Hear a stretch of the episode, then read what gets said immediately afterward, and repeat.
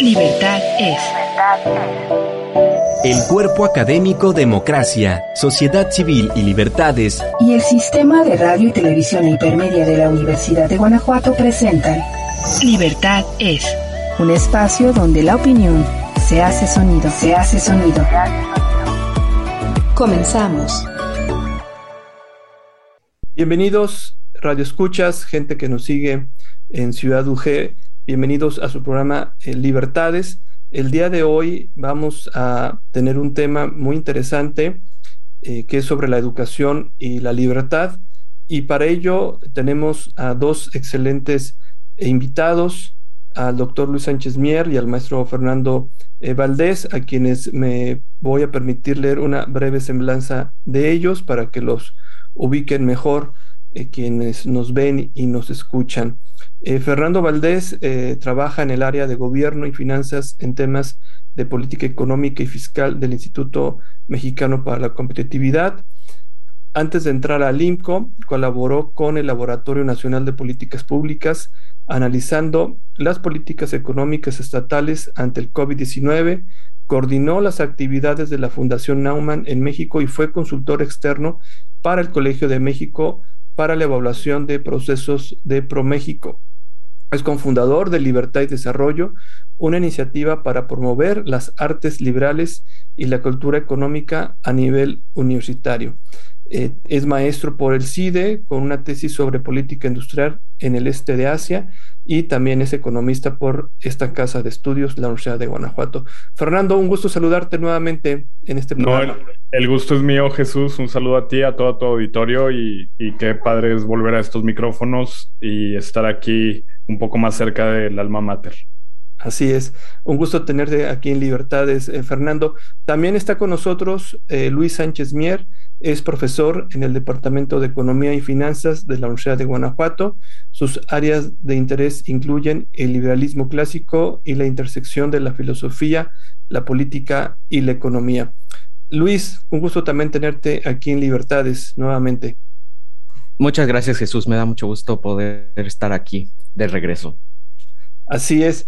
Eh, pues seguimos en la virtualidad, aunque la Universidad eh, de Guanajuato ya está dando cada vez más eh, pasos para retomar las actividades normales, que precisamente aproximadamente dos años tuvimos que hacer modificaciones para hacerle frente al COVID-19, que no termina de irse, pero seguimos, ¿no? También nosotros en Libertad esperamos que también el próximo semestre también regresar a la cabina y a los programas en vivo. Pero en fin, hablemos de este tema que es educación y libertad, que es un tema muy relevante, eh, que siempre que está regresando al tema de la educación, de cómo se imparten los conocimientos y en este contexto también de lo que es el valor de la, de la libertad. Eh, Luis, si gustas darnos una, una introducción al tema de lo que se está haciendo con, con la educación y libertad. Sí, eh, pues bueno, es, es, es, un poco extraño eh, eh, tal vez nuestra trayectoria para llegar a este tema. Tanto, tanto Fernando como, como yo somos economistas, pero este es un tema que nos ha importado y que, y que hemos estado platicando y discutiendo y trabajando ya desde hace, desde hace varios años. eso no nos hace expertos, pero, pero tal vez sí entusiastas, que puede ser algo peligroso, ¿no? El puro entusiasmo. Pero bueno, em, tanto a, Fernando como a mí nos, nos interesa, eh, y, aquí voy a hacer una, una, cita directa de una politóloga que, que se llama Judith Clark, eh, asegurar las condiciones políticas para, que son necesarias para el ejercicio de la libertad personal. Bueno, a lo mejor estoy estoy este, diciendo que a, Fernando y a mí nos interesa en esa exacta forma, pero igual no, no del todo, pero bueno, eso es como, como parte de mi motivación. Y generalmente los economistas abordan el tema de la educación desde un ángulo distinto, que es más bien el ángulo como que de la relación que hay entre la educación y el crecimiento económico, por ejemplo, ¿no? Entonces es algo como que nosotros nos, nos fuimos por un camino diferente. Y hay un, hay un, este, como para dar una, una referencia a, a, esto con lo que quiero empezar, hay un libro de Marta Nussbaum, esta famosa este, filósofa de la Universidad de Chicago que se llama Sin fines de lucro, donde, donde ella describe, y este es un libro que ya tiene, tiene yo creo que más de una década, donde ella describe un, un proceso que ocurre en, en, varios países del mundo, que tiene que ver con eh, la inclinación o la tendencia que sigue la educación a todos los niveles, pero en particular, digo, para el interés personal eh, en la educación superior, de moverse hacia una educación que está centrada, orientada y, pensada en la, em, en la em, adquisición de habilidades, en que las personas que pasan por la educación superior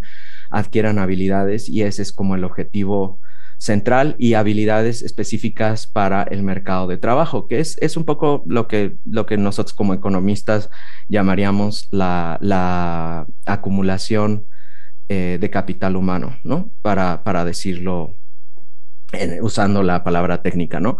Entonces, esta, esta idea del capital humano ha sido muy controversial desde el principio porque tiene además de un, sabor tecnocrático, pues, pues tiene este tinte como de eh, deshumanizante tal vez, ¿no?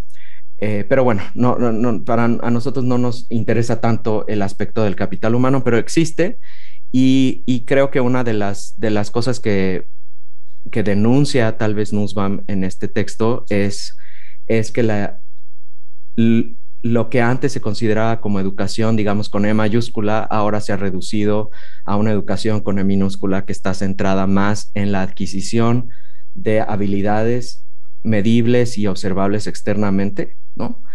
Eh, y esto en sacrificio de algo que eh, tendría que ver más con la construcción o con la formación de personas ciudadanas, ¿no? De ciudadanas y ciudadanos eh, de democracias y sociedades abiertas y países libres, y también con la, em, y aquí ya estoy yendo tal vez más allá de lo que explícitamente dice Nussbaum, porque no, no, no sé qué tanto lo, lo menciona en ese libro, también ir más allá a la recuperación de un espíritu eh, educativo que incluya la formación del carácter de las personas. Y y esto es, como te digo, es un poco extraño desde el punto de vista de, lo que los economistas estudian, porque pues nosotros nos fijamos más en el aspecto económico o las consecuencias económicas de la educación y no tanto las consecuencias políticas o las consecuencias personales o, humanas, ¿no? Pero esto es algo que, nos, que nosotros reconocimos inmediatamente, que en nuestro, en nuestro propio país eh, hay una tendencia en instituciones públicas, en instituciones privadas, en instituciones generales y una, y una demanda tal vez e incluso de la sociedad de que las personas adquieran habilidades vendibles en el mercado de trabajo a lo largo de su educación. Y esto es, esto es natural y no, no, no es algo negativo en, en, ningún aspecto, pero sí puede ser un problema si eso se hace ah, sacrificando los objetivos más fundamentales de la educación. Eh, eh, entonces, no sé si, si eh, Fernando quiere decir algo en este punto. Jesús, si quieres, este, tienes alguna duda este, si quieres mejor, escuchamos a Fernando y luego hago una, una reflexión, Luis. Adelante, Fernando. Sí. Pues creo que Luis acaba de dar una muy buena introducción sobre la importancia de ver la educación no simplemente como un medio para alcanzar un fin económico, que es muchas veces la visión que tenemos eh, como economistas, y hace implícitamente un rescate sobre la importancia de las humanidades y la importancia de ver a la educación no solo como una experiencia de adquirir competencias o capacidades, sino de desarrollar el carácter y ayudar a, formar, eh, más bien dicho, a, aprender a vivir vidas más completas. Y creo que en, algún, en alguna parte de, de la historia de la educación que yo no sabría identificar, perdimos, perdimos algo que antes sí se reconocía como una educación integral en la que las personas eh, iban a la universidad para precisamente conseguir una educación eh, que es donde se vieran temas universales, donde se pudieran entender al menos principios básicos del funcionamiento del mundo material, natural, eh, del espacio, etcétera, eh, astronomía. Y nos fuimos concentrando hacia pues competencias y, y, desde mi afiliación actual normalmente así medimos la educación. ¿Cómo, cómo va, ¿Qué tantas habilidades van a tener las personas para el mercado laboral y, y, qué tantos rendimientos económicos eso va a generar al país? Y lo más que le damos a la educación, además de eso, es, ah, bueno, y también hay externalidades positivas, hay efectos positivos de la educación en el crimen, en, el, eh, eh, en, en, la convivencia social, en la participación democrática, pero de nuevo se sigue pensando en la educación como un medio. Un, aunque ya no sea económico, pues se sigue pensando para un fin político, en fin. Eh, no sé si tal vez contando una historia un poquito personal eh, nos podamos acercar a este tema. Y es que eh, antes de conocer a, Luis, y esto es así como en la, a finales de la primera década de, de, este milenio, yo me sentía muy incompleto con mi educación como economista, como que quería conocer más cosas de otros temas. Y poco a poco me fui acercando a ciencia política, filosofía, eh, luego conocí a Luis y con Luis entendí cosas todavía un poco más profundas desde la conexión del arte, de las artes, incluso de la cultura popular en, en la filosofía, en la cultura. Y me di cuenta que, que podía de alguna forma escaparme de lo que se esperaba que yo fuera eh, formado y podía explorar otras áreas y podía conectarlas con, el, con lo que estaba viendo yo en clases, ¿no? Y eso me empezó a dar mucho más sentido, mucho más propósito de por qué estaba estudiando y por qué estaba pudiendo entender problemas morales, inquietudes que antes no les podía haber puesto nombre o que no entendía, las pude eh, ir entendiendo y empecé a tener una vida un poquito más feliz, yo creo, más completa. Eh, y, creo que justo es, es eh, en, en, ese, en, ese, en ese momento nos conocimos Luis y yo y decidimos los dos eh, casi inmediatamente después de, de, unos cursos que tomamos en, en, en, Estados Unidos en el Institute for Humane Studies, eh, aprendimos un poco cómo podríamos hacer un programa universitario donde se juntaran las ideas de filosofía, economía, política, etcétera, y, y que pudiéramos para economistas y no economistas eh, divulgar la educación como algo que va mucho más allá de generar eh, medios. Entonces, ya ahorita les podemos platicar un poquito de esa iniciativa, pero lo que quería decir o lo que quería transmitir es que tal vez muchas personas se han sentido igual de incompletas que yo en su proceso de educación universitaria y justo lo que como propósito, al menos yo tengo, no sé si, si, si tampoco le quiero poner palabras en la boca a Luis, pero sé que él piensa similar, que como propósito no solo queremos hacer nuestros trabajos comunes, el, eh, eh, Luis de profesor investigador, eh, yo como investigador de, un centro de investigación privado, sino que queremos aportar de alguna forma a conectar temas que luego no se suelen ver de forma integral, en particular la filosofía, la política y la economía, pero por supuesto que hay más temas, la música, las artes, la geometría, la astronomía, la física. Creemos que es, es, eso debería, así se debería de ver la educación. Eh, yo sé que partimos de una idea eh, de, de, saber o, sea, o, de, o, de, presumir que así se debería de ver la educación, pero en verdad creemos que para verlo de una forma integral eh, y, y, digamos, eh, no me gusta esta palabra, pero luego se usa mucho, holística, en el sentido de que cubra eh, eh, diferentes experiencias de qué es ser un ser humano. Eh, creo que todavía estamos cortos en el país y, y, y queremos contribuir a esa discusión y, y a iniciativas que, el, que, lo promuevan. Creo que es muy, muy relevante cómo están ustedes aterrizando el tema de la, de la educación, eh, sobre todo como, como ustedes eh, señalan, se valora en estos días, eh, pareciera que se valora más el saber hacer cosas eh, que el saber por saber. Uh, eh, ¿Qué tan valioso es? Evidentemente es valioso, es útil saber operar una máquina en una, en una fábrica, ¿no? necesitarás un técnico que sepa, que se haya especializado, estudiado para operar una máquina, no sé, en, automotriz, por ejemplo. Eh, pero efectivamente, el mundo del conocimiento, de la educación, eh, pues no se agota sabiendo operar una máquina.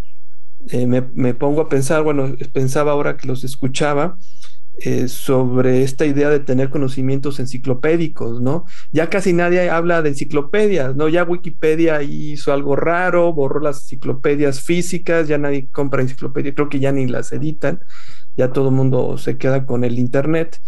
Uh, pero yo coincido con ustedes que es muy valioso el saber de muchas cosas, porque también eso atañe a la naturaleza del ser humano ser humano como un ser curioso y hoy, hoy por la mañana te puede interesar un tema y por la tarde te interesa otro tema. A lo mejor eres una persona muy dispersa, ¿no? Pero eh, a final de cuentas eso habla eh, del ser humano y de que todo ello enriquece la formación de la persona, que, que habría que hablar e, efectivamente de cómo están formando a las personas en las universidades. Y creo que el título de las universidades dice mucho, ¿no?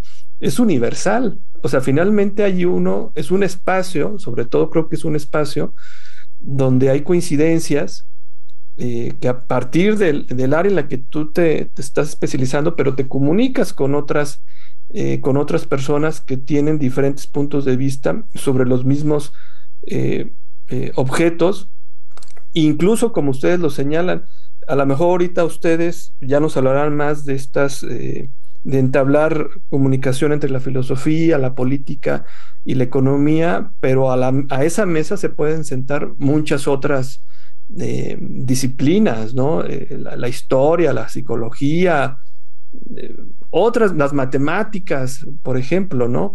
Y todas ellas con sus lenguajes, con sus saberes, pues enriquecernos eh, todavía más, ¿no? Que a final de cuentas creo que esa es una de las finalidades de la, la universidad, no solamente generar a personas con ciertas habilidades, eh, eh, con, el manejo de ciertas técnicas, pero también una visión universal del ser humano, ¿no? Y del papel del, del, hombre y de la mujer en su existencia, ¿no? Pero bueno, cedo el uso de la voz. Esta fue una reflexión que a mí me surgió a partir de, haberlos escuchado. Luis.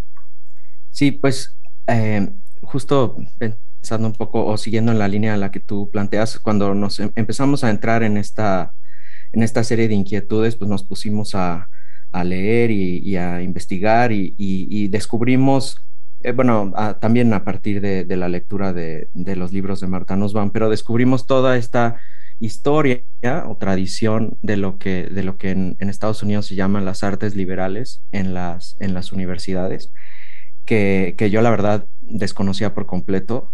Había escuchado el término de College of Liberal Arts, de Colegio de Artes Liberales, pero yo la verdad no tenía idea de qué significaba o, o, como de qué iba, ¿no? Y, y bueno, eh, encontramos un, texto que, yo le recomiendo a, a, los radioescuchas y a las radioescuchas que se llama Only Connect de William Cronon.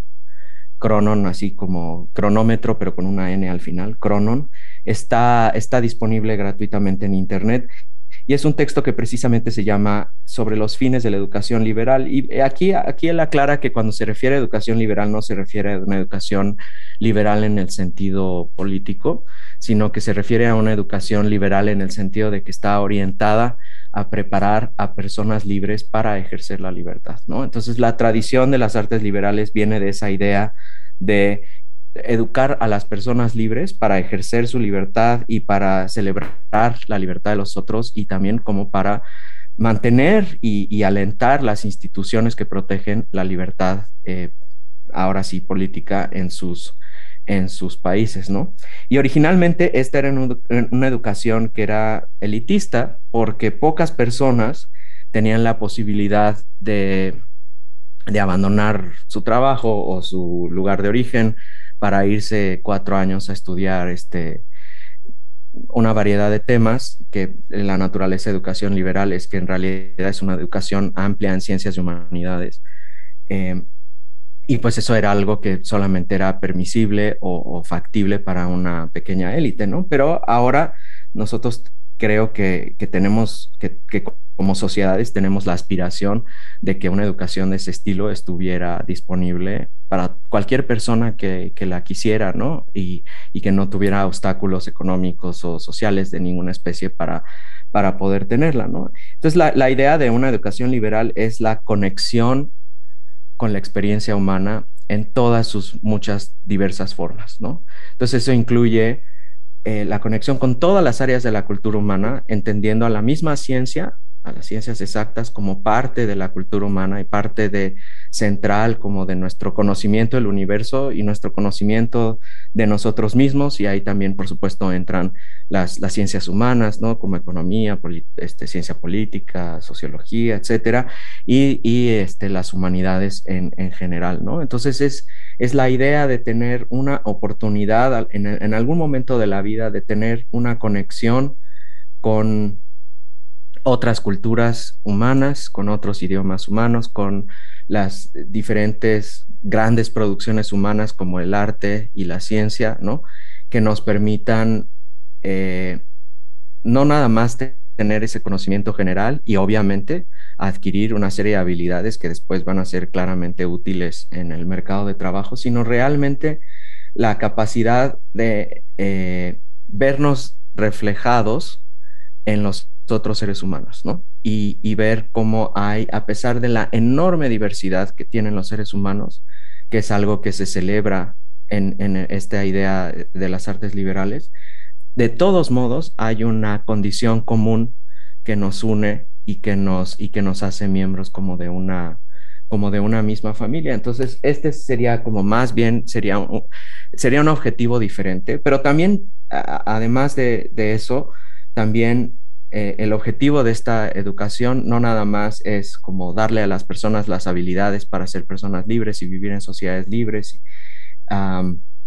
y tener esta conexión con la experiencia humana, sino que también sea una transformación interna, una posibilidad de crear un carácter diferente entre el momento en que uno entra a una educación universitaria y el momento en que uno, en que uno sale, que verdaderamente haya una, una transformación interna y las personas desarrollen lo que tal vez podríamos llamar, no sé, ciertas, ciertas virtudes. no me gusta usar esa, la palabra virtud porque aunque es filosóficamente correcta, creo que tiene un tinte, que, que, que, las personas pueden escuchar un tinte como conservador o, santurrón atrás de, atrás de la palabra, pero no es ese, no es ese el punto, sino más bien es, es la, las disposiciones hacia conectar con otras personas, hacia poder hablar con otras personas, escuchar a, a otras personas, poder leer, poder escribir, poder resolver problemas, eh, este, prácticos y, poder celebrar y, em, alentar la, libertad de los demás, ¿no? Que, que ahora, ahora, si quieres, en la siguiente intervención puedo platicar un poco de, de dónde surgió mi inquietud de, em, de el carácter que deben de tener las personas de las sociedades libres. Eh, muy bien, Luis, gracias. Eh, Fernando, no sé si quieras pues sí, creo, creo que yo no puedo ser tan elocuente como, como Luis, y, y, creo que no lo voy a intentar, no lo voy a intentar serlo. Este, solamente quiero rescatar esta última idea de Luis cuando hablaba de las virtudes. Y, me, gustaría, me gustaría pensar, aunque esto también va a sonar muy religioso, pero si alguien ha leído la Biblia en, en Juan, hablan de que la verdad nos hará libres, ¿no? Sabrás la verdad y la verdad nos hará libres. Eh, la experiencia educativa en ese sentido debería ser buscar la verdad en todas sus dimensiones, no solo en la, en la particular en la que nos estemos entrenando, ¿no? Seamos un físico, un astrónomo, eh, incluso se puede decir que un economista eh, de alguna forma está buscando la verdad sobre cómo funciona la cooperación humana. y, en ese sentido, verdad es que deberíamos de tener esa, esa capacidad de reconocer que ese conocimiento, es, es, es, eso que estamos aprendiendo en ese momento en el salón, tiene un contexto histórico, tiene un contexto cultural, está atado al pensamiento de muchísimas personas a través del tiempo. Y aquí es donde otra vez voy a una anécdota personal. Yo aprendí historia del pensamiento económico, de dónde venían las ideas que estaba aprendiendo hasta mi séptimo semestre. Y me hubiera encantado aprenderlo desde el primer semestre, saber dónde estaba parado en la historia, saber esas ideas que nos iban a comunicar sobre eh, la utilidad, sobre eh, el, capital humano, sobre la importancia de la tecnología, etcétera, cómo fueron cambiando a través del tiempo y cómo se fueron acumulando, cómo fueron dialogando autores a través del tiempo, cómo se fueron eh, contradiciendo este, y, tal vez nuevas teorías fueron emergiendo a través de ese proceso.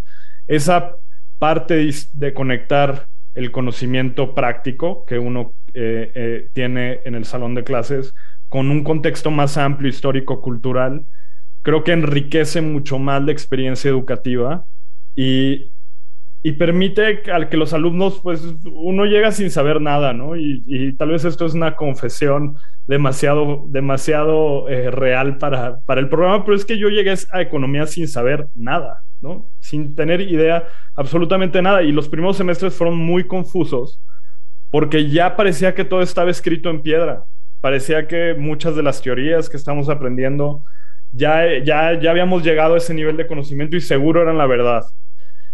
Y ya hasta el séptimo semestre, después de meternos en estos, en estos temas con Luis, me di cuenta pues que todo era parte de, de una conversación histórica, de algo que estaba en cambio. Y, y justo ahí es donde empiezas a aprender más sobre pues cómo, la cultura, cómo nuestras relaciones con los demás también van moldeando las ideas económicas.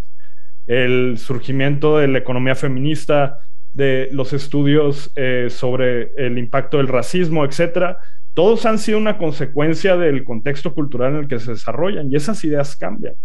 y creo que, creo que eh, es, esa conexión lo hace más humano y, y, nos enriquece de formas que van más allá de la prudencia de, decir, voy a, voy a conseguir este conocimiento porque se me va a permitir mayor eh, crecimiento económico, lo que sea, que también es bueno y yo no tengo nada en contra de eso, no tengo nada en contra de que las personas eh, consigan la educación para fines utilitarios eh, o, de ganancia, pero bueno, el, punto es, hay una, hay una experiencia mucho más trascendental cuando entendemos el contexto.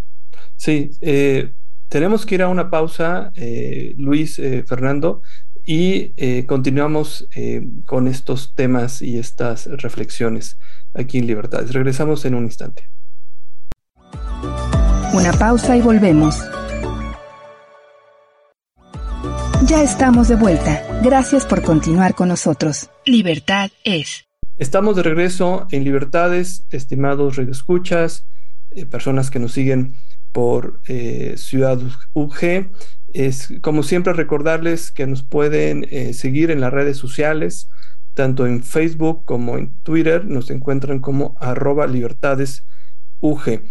Continuamos con el programa eh, con Luis Sánchez Mier, con Fernando Valdés, platicando, reflexionando sobre el tema de educación y libertad. hay mucho que decir, hay mucho eh, que pensar sobre la base sobre la cual eh, estamos adquiriendo conocimientos, eh, cómo se transmiten, cómo se obtienen, qué utilidad se, tiene de estos conocimientos. Y también creo que vale mucho la pena esta charla que estamos teniendo sobre la diversidad de, de, opciones que hay también hoy en día, ¿no? Que también eso yo quisiera escucharlos a ustedes sobre la gran herramienta que es el Internet, de hecho nosotros ahora estamos eh, inmersos en, una plataforma de Internet para hacer este, eh, para hacer este programa, y el Internet, eh, ustedes corríjanme, es una especie de gran biblioteca, hay mucho conocimiento ahí de todo tipo, no todo válido, pero hay mucha información. ¿sí? Y el que tiene cuidado eh, con las fuentes que consulta, pues puede hacerse llegar de muy buena información de muy buen eh, eh, conocimiento. Y no sé esto si se puede encuadrar en lo que ustedes nos están platicando sobre el tema educación y libertad. pero bueno, le cedo el uso de la voz a Luis o a Fernando, quien quiera continuar con estas reflexiones. Sí, eso, fíjate que eso que dices, y quisiera retomarlo un poquito más adelante, pero hay un problema. Internet es una herramienta maravillosa. La cantidad de, información que, existe y de acceso a buena información eh, buena información están las grandes obras, para prácticamente todas las obras literarias antes del siglo XIX están disponibles en una variedad de formatos eh, porque son parte del dominio público ya en la mayoría de los países. Eh, Google y, me parece que ha sido Google y otros, otros este, empresas han digitalizado las bibliotecas de Harvard y de, mm. otros lugares, ¿no? Eh, que incluyen libros en todos los idiomas, ¿no? No nada más este, están en inglés, ¿no? Y entonces realmente uno puede encontrar de todo, sobre todo, ¿no? Del siglo XIX hacia atrás. Y también hay muchas, una enorme cantidad de información producida en el siglo XX y, en el XXI, ¿no? Eh, que bueno, ahí sí a veces hay que, hay que pagar para, para leer las cosas, pero dentro del acceso universitario hay, hay mucho. Y a, veces el problema es que hay tantas cosas que para, para las personas jóvenes es difícil a veces discernir entre las buenas fuentes y las fuentes no tan buenas, ¿no? Porque uno puede entrar a YouTube, por ejemplo, ¿no? Y es una plataforma fantástica donde hay muy buena información y entrevistas y, y, mm. conferencias y, programas este, bien producidos con gente de primer nivel y también hay una enorme cantidad de charlatanería y, astrología y, demás, ¿no? Entonces creo que eso es, eso es importante, así como eh, eh, que, la, educación también tiene que darnos los parámetros como para poder reconocer las mejores fuentes de las fuentes que no, que no valen la pena. No, ahora hay, hay blogs que están formateados como si fueran periódicos, ¿no? Y entonces uno, pues realmente si no está bien enterado, pues puede entrar a una de estas fuentes y pensar que es un periódico y que, y que sus aseveraciones están referenciadas en alguna parte y pues no, ¿no? O sea, no, no, no, hay, no, hay, no hay nada de eso, ¿no? Entonces, pero bueno, pero yo lo que quisiera decir es que a lo mejor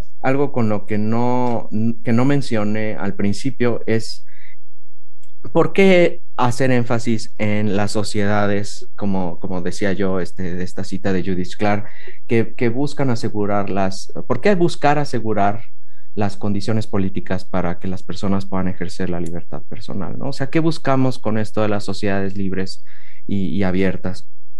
Entonces yo creo que, que hay tres formas en las que nosotros podríamos resaltar la importancia que tienen las sociedades libres, ¿no? Entonces creo que la, la que para mí es la menos, este, tal vez, eh, la, más, eh, la menos importante, voy a decir, es que uno puede ver con mucha facilidad que hay una correlación muy alta, estadísticamente hablando, digamos, entre eh, el crecimiento, entre los niveles de libertades civiles, eh, perdón, eh, perdón, entre las sociedades libres y las sociedades ricas, ¿no? O sea, las sociedades libres tienden a ser sociedades más ricas, las sociedades donde se protegen los derechos humanos y las libertades civiles tienden a ser las más ricas, ¿no? Entonces hay como una relación virtuosa, un círculo virtuoso entre esas dos cosas, ¿no? La riqueza parece fomentar que haya una búsqueda mayor de la protección de las libertades y de los derechos de las personas y al mismo tiempo la protección de las libertades y los derechos de las personas parecen ser conducentes a una mayor riqueza material, ¿no? Entonces, desde ese punto de vista, como que la libertad parece, parece ser, ser una buena idea. Em, en segundo lugar, ¿no? O sea, dejando de lado las consecuencias como económicas de los países libres, eh, también existe eh, esta, esta base, ¿no? de pensar en las libertades como algo absolutamente fundamental y en los derechos como algo intrínseco a los seres humanos, ¿no?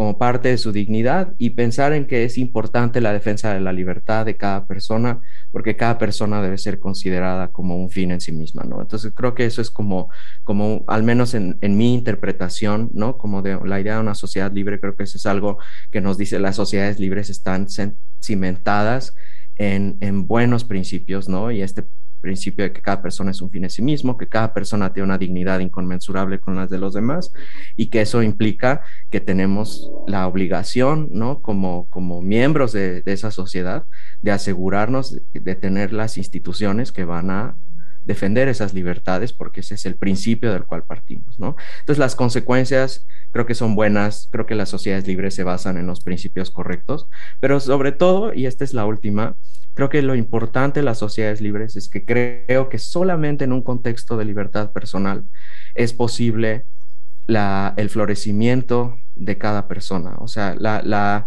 ese es el único contexto, creo yo, en el que es posible pensar que las personas pueden vivir una vida plena, una vida plenamente humana, y ese florecimiento que, que si entiendo bien, es lo que la palabra eudaimonía en griego este, este significa, ¿no? De tener la posibilidad de que cada persona viva una vida realmente plenamente humana con el desarrollo de sus potencialidades, pero dentro de sus propios términos y a según su propio entender, ¿no? Entonces, solo quería como decir, creo que es importante eh, entender que las, sociedades libres tienen buenas consecuencias económicas, parten de los principios correctos, pero además son las únicas, a mi entender, que, que dan un entorno en donde las personas pueden realmente tener este, vidas plenamente humanas. No sé, eh, Fernando. Yo, yo, quería agregar solamente porque me pareció muy interesante el ejemplo de Internet que dijiste, Jesús.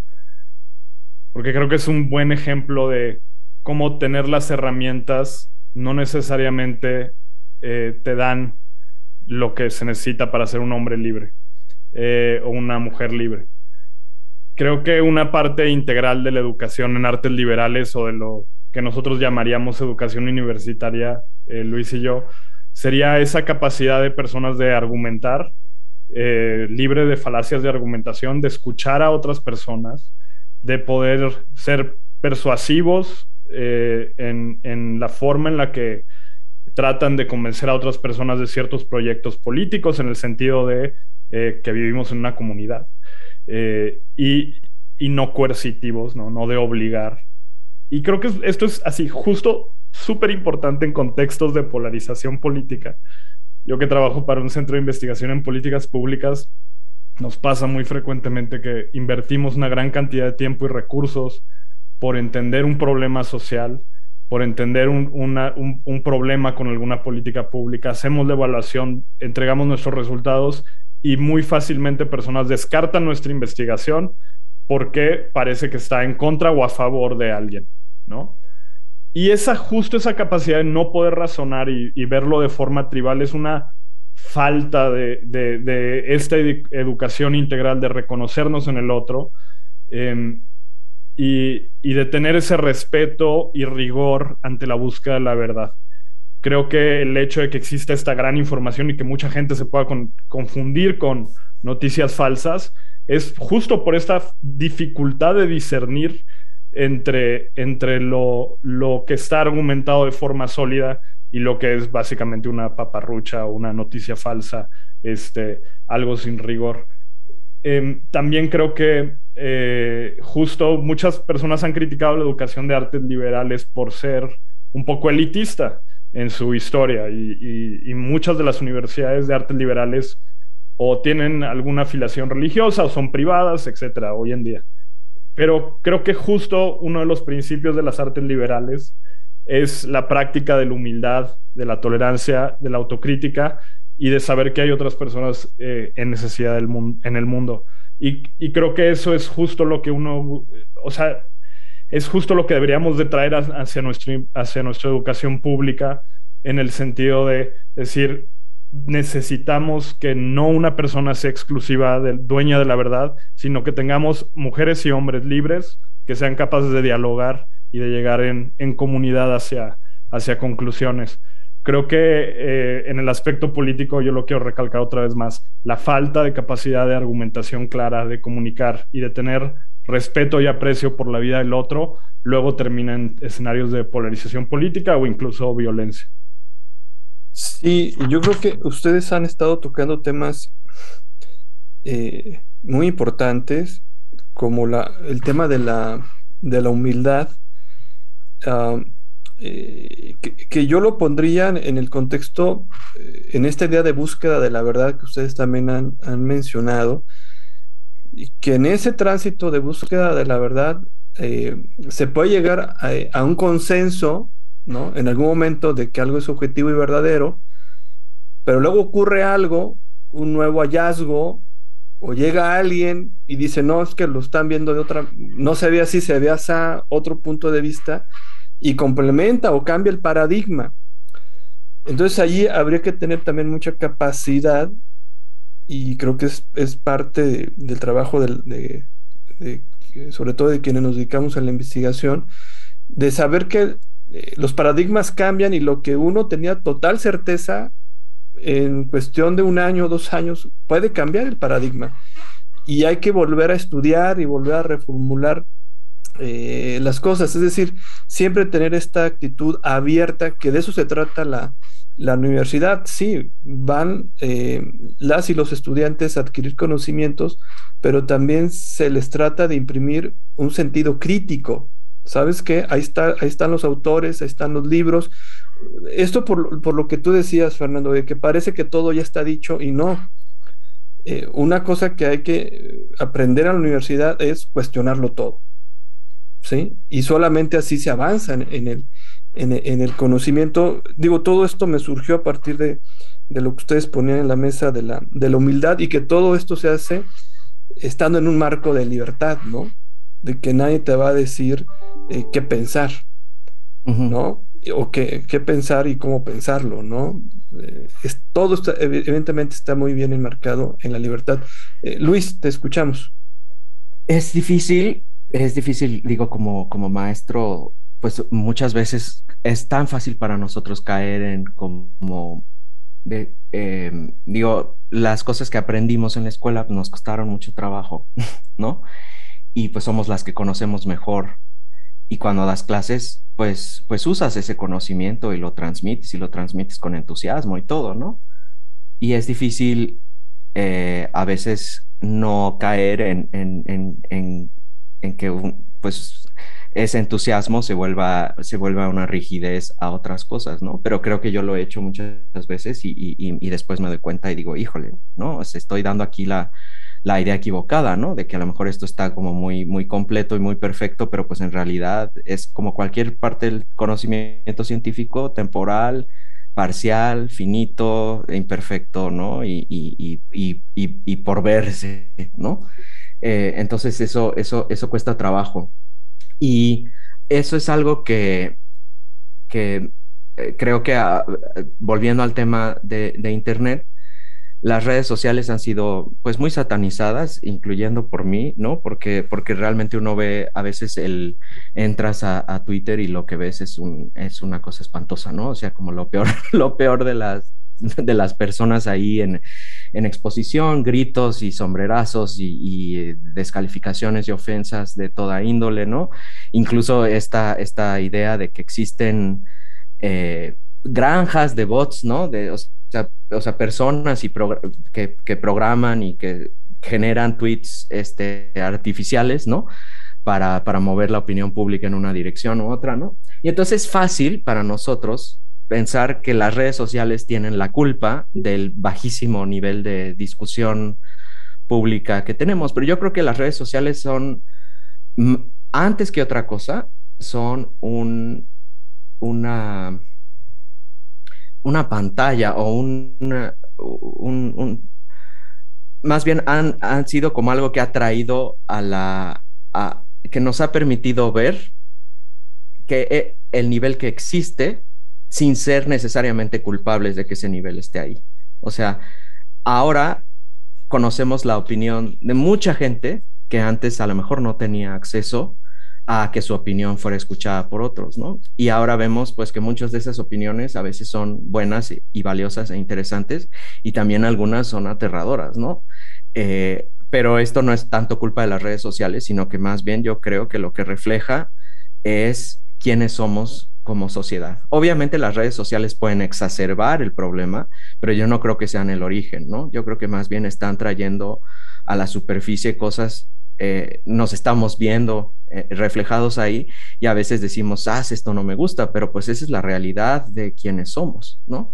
Y, esa, es, esa es la forma en la que nosotros encontramos eh, la convivencia en las redes y hay, hay de redes a redes, ¿no? Y también hay como dentro de cada red hay esferas de personas que sí son como civiles y, demás y hay otras y hay otras que no tanto, ¿no? Entonces, pero creo que esto en parte tiene que ver, eh, a lo mejor esto eh, va a sonar un poco, un poco cursi, pero creo que en parte tiene que ver con que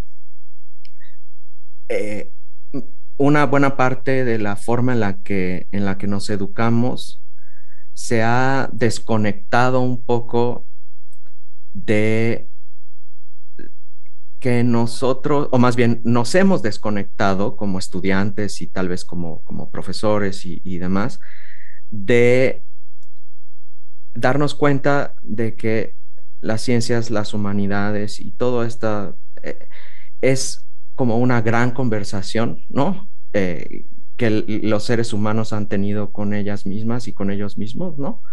Y que la educación, una de las, una de las posibilidades de la educación es que nos sumemos a esa conversación, que, esa, que nos demos cuenta que somos seres humanos y, que esa, y que las inquietudes que hemos tenido tanto a nivel de lo que es bueno para nosotros, de lo que es una buena vida, de lo que es, de, lo que es florecer como persona, de las inquietudes que tenemos sobre nuestra relación con el universo material, de nuestra relación con las otros, con los animales no humanos, con las otras especies, con el mundo en general, y eh, de nuestra propia forma de expresarnos artísticamente.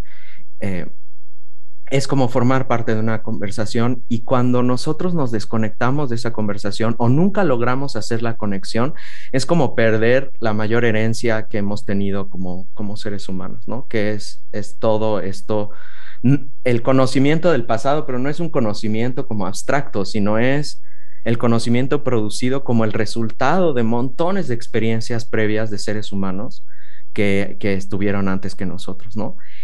Y creo que parte de la razón por la cual las personas pueden sentirse desconectadas y eh, eh, abandonadas y, eh, enojadas y, todo esto se puede expresar en, muchas formas de polarización, es porque en muchos aspectos nos sentimos solas como personas, ¿no?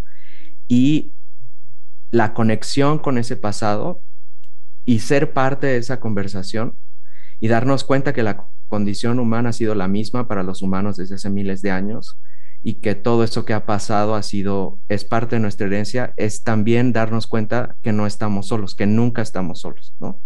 Que nunca estamos solas, que nunca estamos solos y que todos esos seres humanos del pasado, aunque no están vivos, ¿no? Están con nosotros para compartir esas experiencias y para compartir la forma en la que vivieron bien o mal o, mejor o peor la condición humana, ¿no?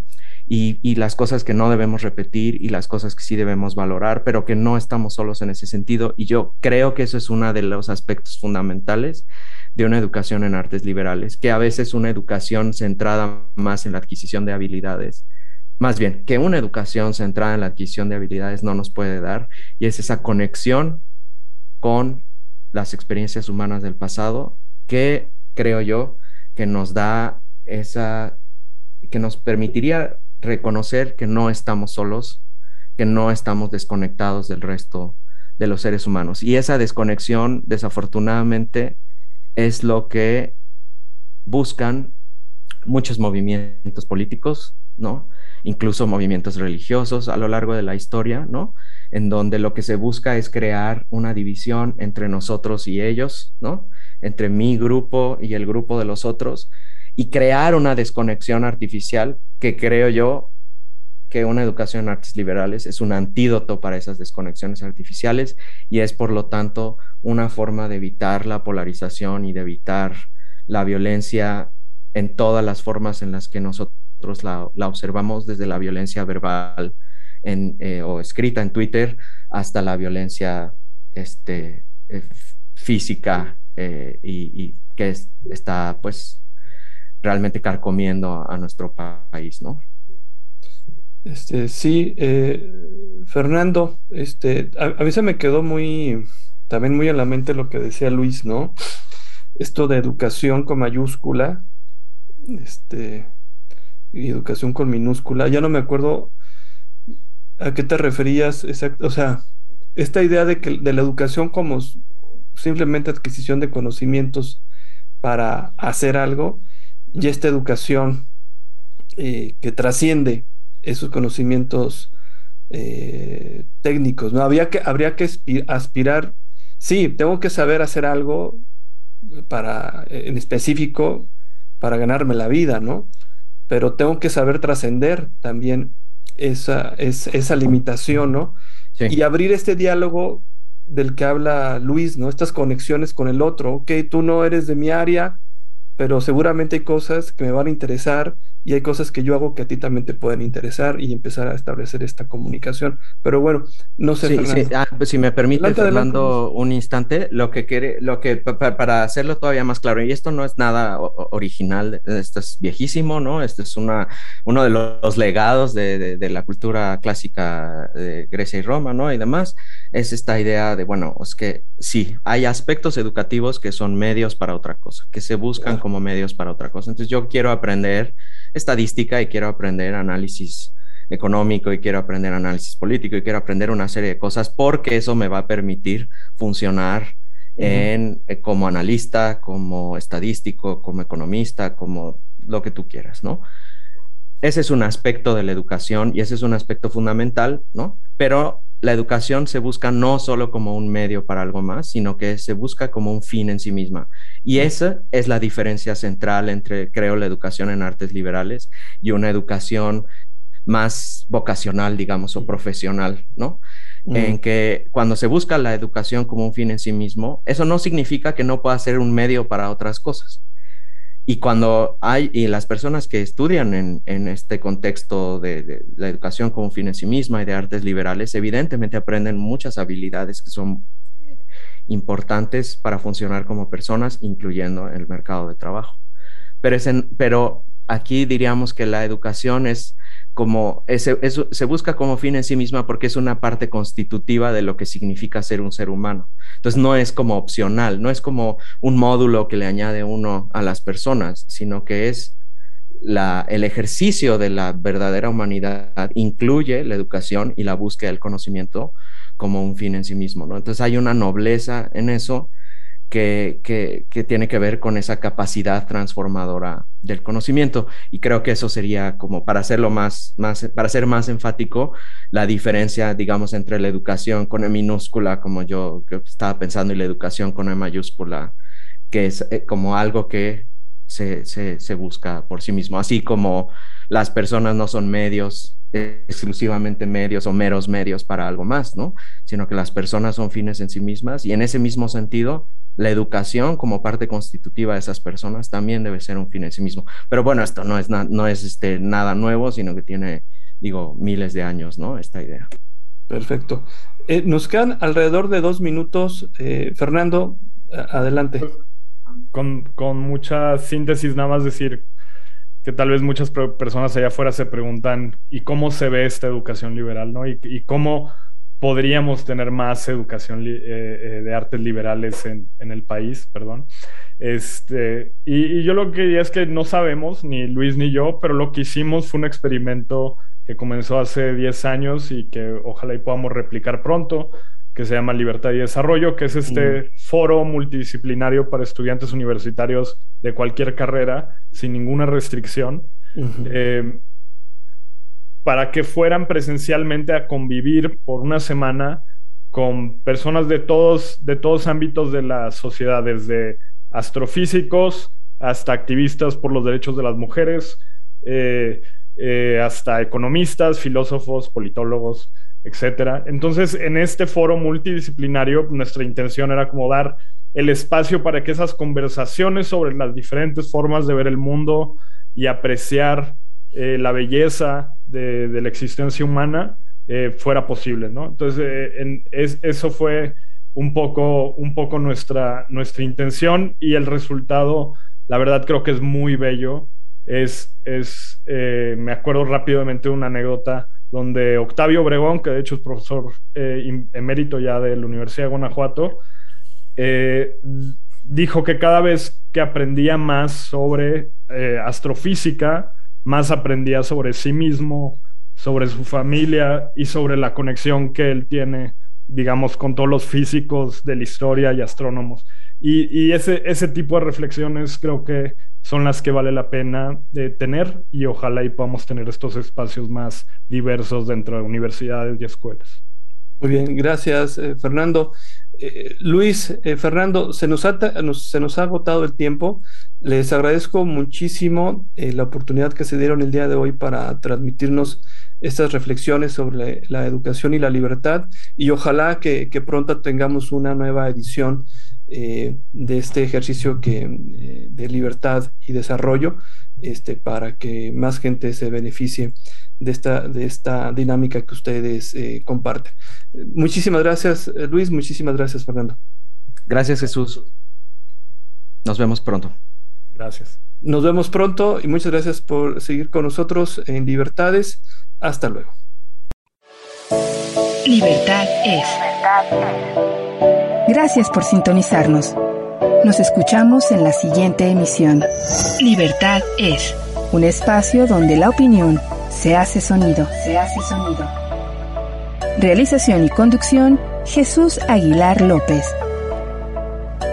Libertades es presentado por el Cuerpo Académico Democracia, Sociedad Civil y Libertades de la Universidad de Guanajuato. Libertad es. Este programa es una producción del Sistema de Radio, Televisión e Hipermedia de la Universidad de Guanajuato.